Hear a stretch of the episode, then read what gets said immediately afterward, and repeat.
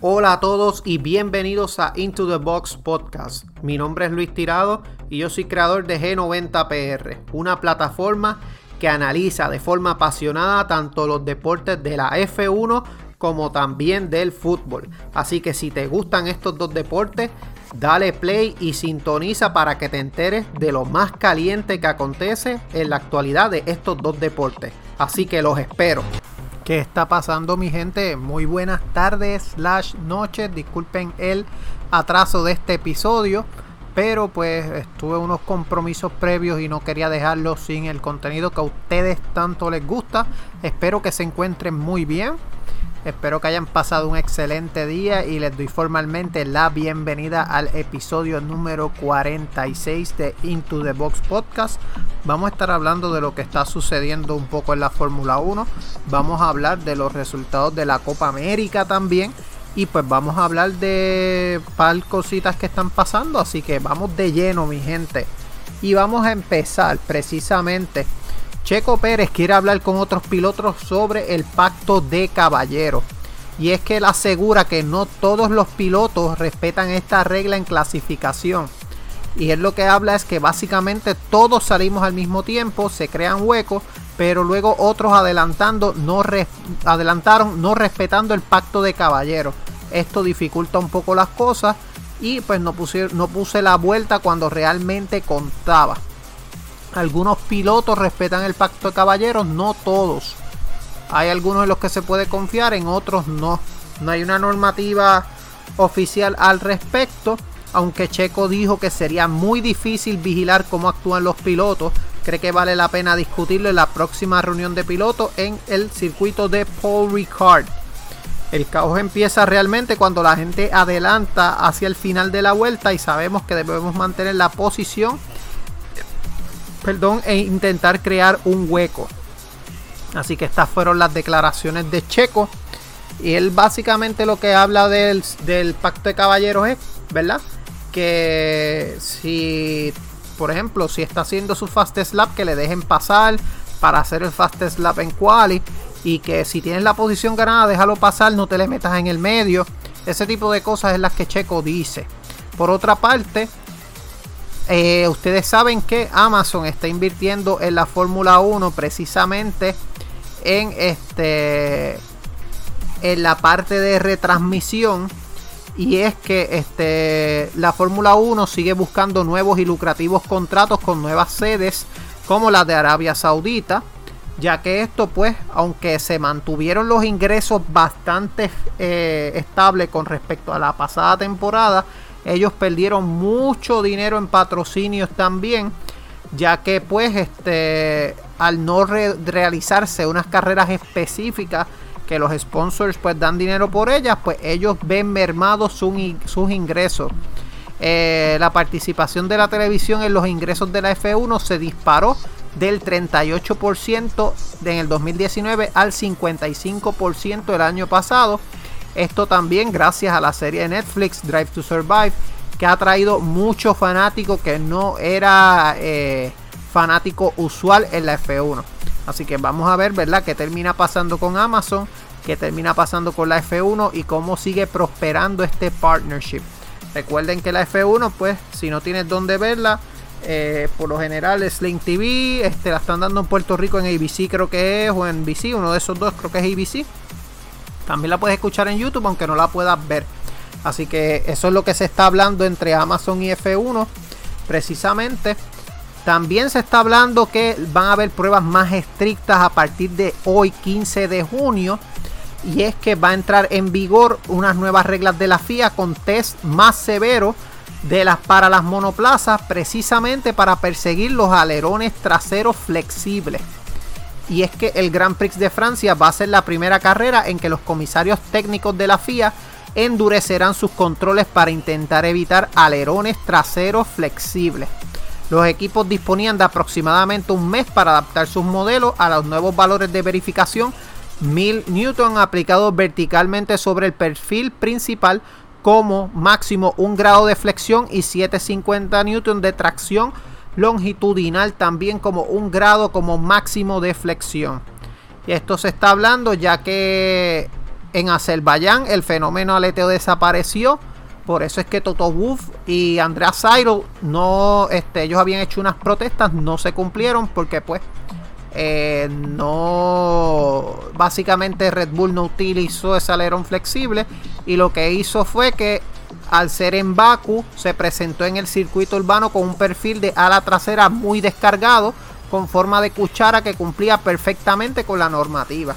Así que vamos a ver, ¿verdad? ¿Qué sucede si con este tema, esta novela de los alerones, ya que por lo que veo va a seguir en pie todavía toda la temporada.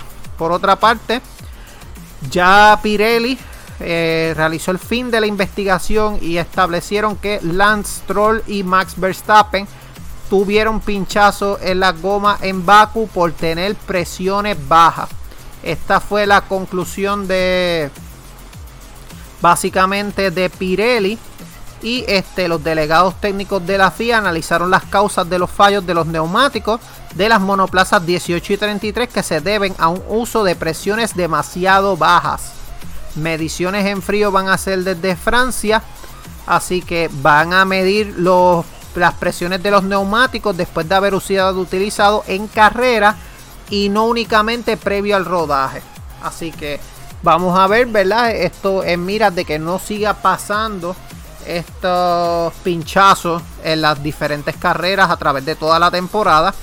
Por otra parte, Mercedes espera tener un Grand Prix mucho más sólido en Francia y esto que Toto Wolff destaca que a Mercedes le ha ido muy bien en Paul Ricard en el pasado. Una vez ganó Lewis Hamilton, otra vez ganó Max, eh, perdón, eh, Valtteri Bottas.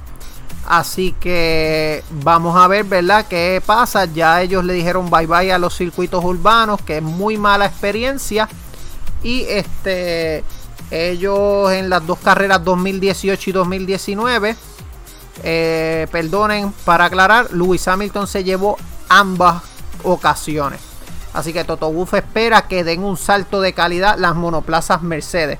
Por otra parte, hablando de Paul Ricard, las normas antitabaco francesas son restrictivas con el tabaco y productos alternativos, por lo que eh, Ferrari prescinde este fin de semana de los logos Mission Winnow para el Gran Premio de Francia, debido a que es una decisión puntual y obligada para adecuarse a la legislación francesa.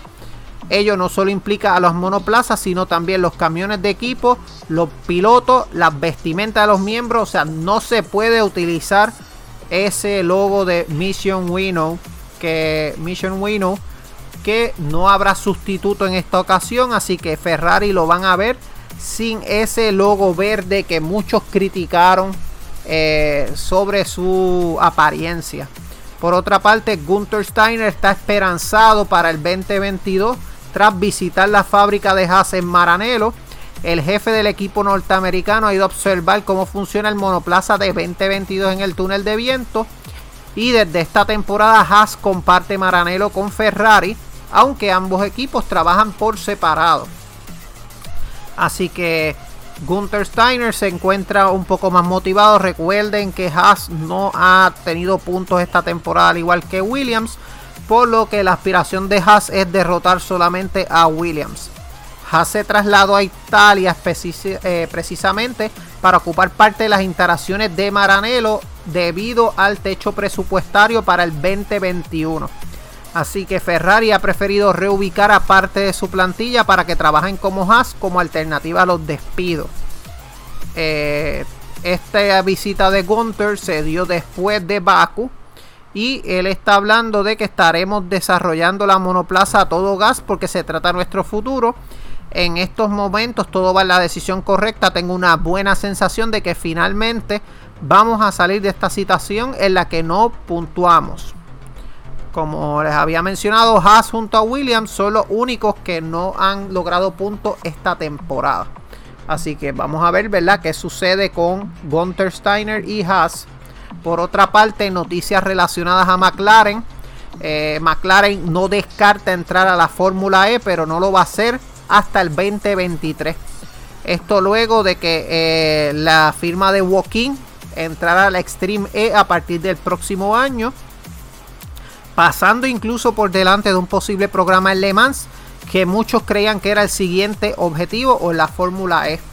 Así que McLaren Racing no puede competir en la Fórmula E, está excluida del campeonato, en tanto ya que es proveedor de la misma. Así que McLaren Applied es el suministrador del pack de batería que utilizan los monoplazas de Fórmula E2, dijo un portavoz de Walking, y no se han planteado entrar en la categoría por la sencilla razón de que reglamentariamente no pueden participar.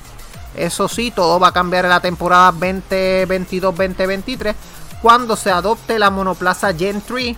Las baterías de este nuevo monoplaza serán suministradas por Williams, por lo que desaparecen las trabas que supondría ser suministrador de la categoría. Así que eso es lo que se está hablando de McLaren. También eh, Zach Brown va a dejar de correr en la competencia que él iba a correr el fin de semana. Va a estar en Paul Ricard. Debido también a hacerle honor a Monsua, que era uno de los allegados de McLaren. Así que va a estar también en Paul Ricard. Por otra parte, eh, como ya les mencioné, él iba a correr, en Sandboard Zach Brown, pero pues ya entonces va a estar detrás de junto a Andrea Seidel para entonces este, formar parte de la, del equipo técnico de McLaren. El circuito de Paul Ricard va a recibir este fin de semana 15.000 aficionados. Después de que Azerbaiyán celebrara su Grand Prix a puerta cerrada, la Fórmula 1 vuelve a Europa y con ellas los fans, aunque estos hayan regresado de forma limitada, es un buen signo.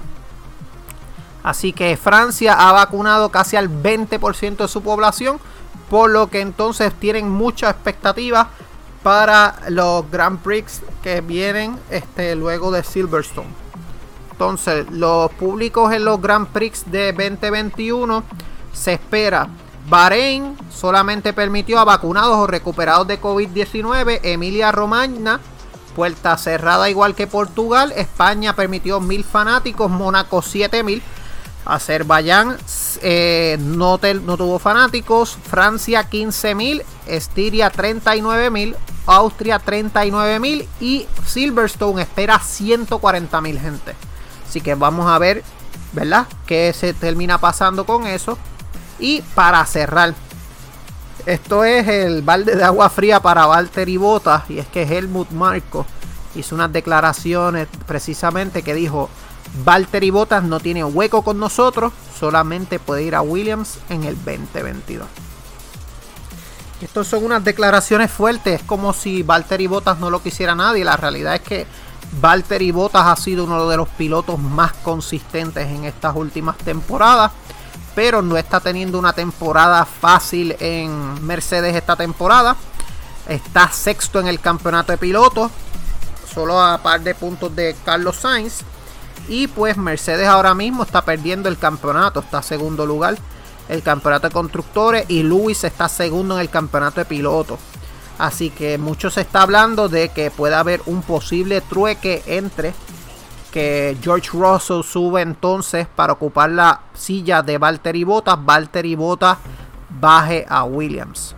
Pero Helmut Marco dice, no te asomes por Red Bull que realmente no te necesitamos. Fueron las declaraciones. Le dejo una pregunta a ustedes, ¿ustedes qué creen?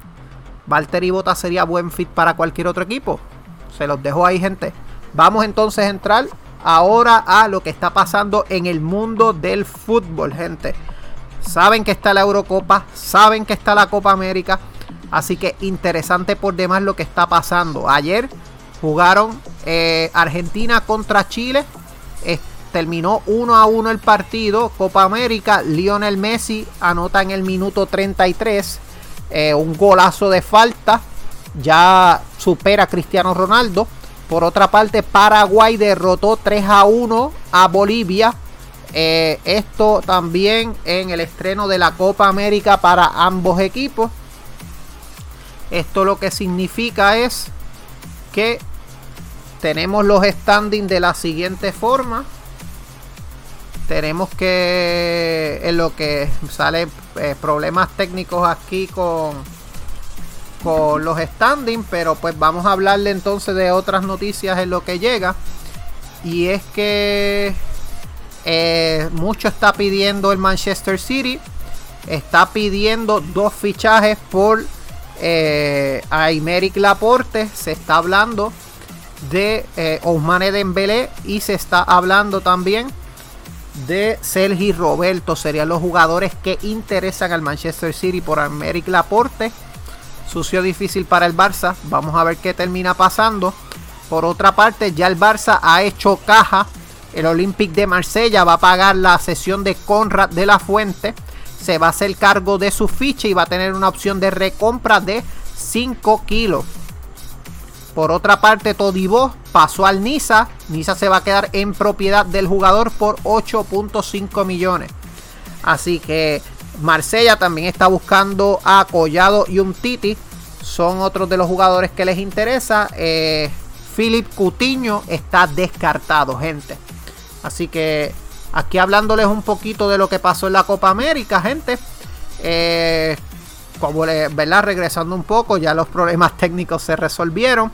Jugaron el lunes en Río de Janeiro. Goles de Messi y Eduardo Vargas. Anotó de tiro libre Messi a los 33 minutos y Vargas de cabeza a los 57. Eh, Emiliano Martínez desvió un penal de Arturo Vidal. Y este Messi se convirtió con 39 goles en el máximo anotador de la selección argentina en partidos por competencia. Ya lo eran amistosos. Supera por uno a Gabriel Batistuta. De estos 39, Messi ha hecho 6 en mundiales, 23 en las eliminatorias mundialistas y 10 en Copas América. Vargas por su parte tiene 13 goles con la roja en partidos de Copa América. Así que ambos equipos llegaron al campo para adueñarse de la pelota. Hubo coincidencia en las formaciones elegidas por los seleccionadores que utilizaron cuatro defensores, tres centrocampistas y tres delanteros. Eh, Giovanni Lo Celso comenzó con, avisando al enviar un centro de Lautaro Martínez que casi transforma en gol, pero fue desviado. Chile estuvo entonces cerca de anotar dos minutos después, luego de que un mal retroceso de Argentina en un tiro de esquina, aunque Otamendi llegó a su propia área para evitar el gol. Nicolás González tuvo tres posibilidades claves para anotar, pero Claudio Bravo le atajó dos tiros y en los primeros minutos Giovanni Lo Celso eclipsó a Lionel Messi, fue el armador del equipo. Y pues ahí viene el gol, un este tiro de falta espectacular como lo hace Lionel Messi. Quedó mano a mano en el 52 Vargas, ya entonces él anota el gol en el 57. Así que vamos a ver, ¿verdad? ¿Qué termina pasando? Por otra parte, Paraguay no dio tregua. Y un doblete de Ángel Romero en el 65 y 80 eleva a Paraguay al liderato en el grupo B. Cacuano en el 62. Erwin Sabreda de penal en el, en el 10 y Jaume Cuellar fue expulsado en el 49.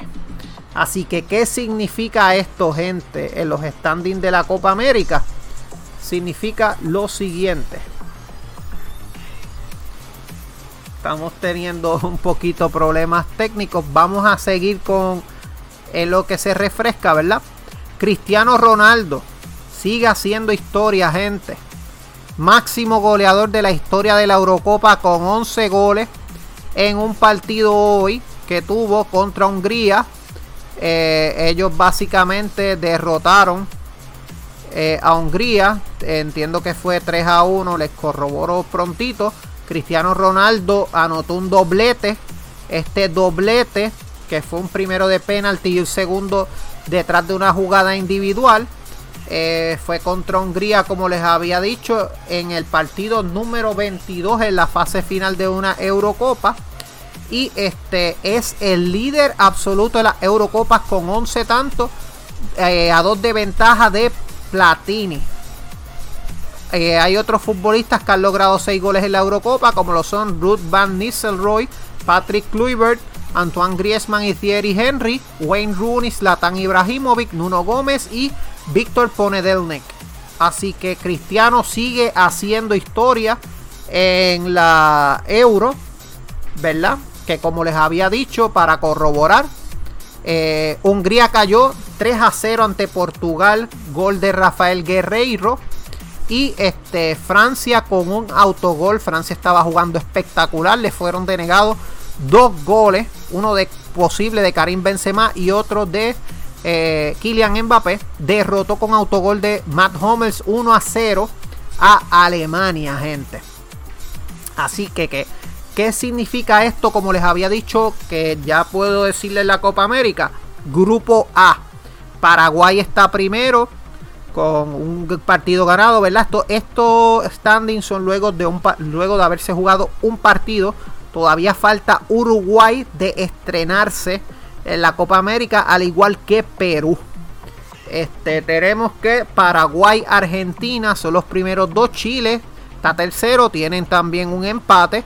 Uruguay no ha jugado, Bolivia tiene menos dos. En el grupo B tenemos a Brasil, Colombia, Perú, Ecuador y Venezuela son los equipos. Brasil y Colombia comparten el liderato. Entonces, en los partidos de hoy, como les había dicho, Túnez también derrotó a Malí, esto fue en internacional. Y eh, Francia derrotó a Alemania, esto es la Eurocopa. Y pues ustedes saben ya que la Euro eh, son esto básicamente Portugal está defendiendo esa corona, así que vamos a ver qué sucede en lo próximo. Así que vamos a buscarle rapidito el calendario, ¿verdad? Para decirle más o menos los próximos partidos. Tenemos entonces mañana miércoles. Finlandia va contra Rusia, Turquía contra Gales, Italia contra Suiza. Estos son los partidos internacionales del miércoles. El jueves tenemos a Argelia contra Liberia, Colombia contra Venezuela, Brasil contra Perú, Ucrania contra Macedonia del Norte, Dinamarca contra Bélgica y Netherlands contra Austria. El próximo viernes Chile y Bolivia, Argentina y Uruguay. Suecia y Eslovaquia, Croacia, República Checa, Inglaterra y Escocia. Y el sábado tenemos Hungría, Francia, Portugal, Alemania, España, Polonia. Estos son los partidos que sigue la jornada de Copa América y Eurocopa. Así que, por otra parte, hay un ofertón del Manchester United a Cristiano Ronaldo. Se está hablando de que le están ofreciendo 20 millones eh, anuales a Cristiano para que vaya a Old Trafford y están buscando la posibilidad de que Paul Pogba cambie de aires y vaya a la Juventus, gente. Así que vamos a ver qué pasa. Por otra parte, ya la RFEF e ha recibido una notificación de la UEFA según la cual el Barcelona junto al Real Madrid y la Juve están admitidos en la Champions. Se acabó la investigación. Empieza el 26 de agosto, así que va a seguir. Era un varapalo brutal que ellos no fueran con noticias con respecto al Manchester City. Joao Cancelo y Bernardo Silva quieren ir al Barcelona. Se está hablando esto de un posible trueque con Ousmane Dembélé y Sergi Roberto. Eh, la clave aquí es Ousmane Dembélé que quiera irse libre. Eh, él no quiere renovar con el Barcelona por el momento. Vamos a ver qué sucede. Y gente, vamos a terminar con esta noticia. Álvaro Morata seguirá en la Juventus. Va a estar por una, jugada, una temporada más cedido en la Juventus. Así que esto es lo otro que se estaba hablando también. Ya por fin Álvaro Morata puede estar más tranquilo.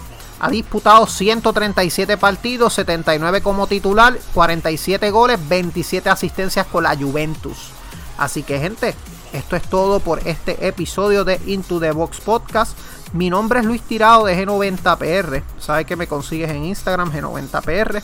Y también me consigues eh, a través de la montaera underscore 1.0 en Instagram. Así que gente, cuídense, espero que tengan excelente noche, disfruten mucho y hasta luego. Chao.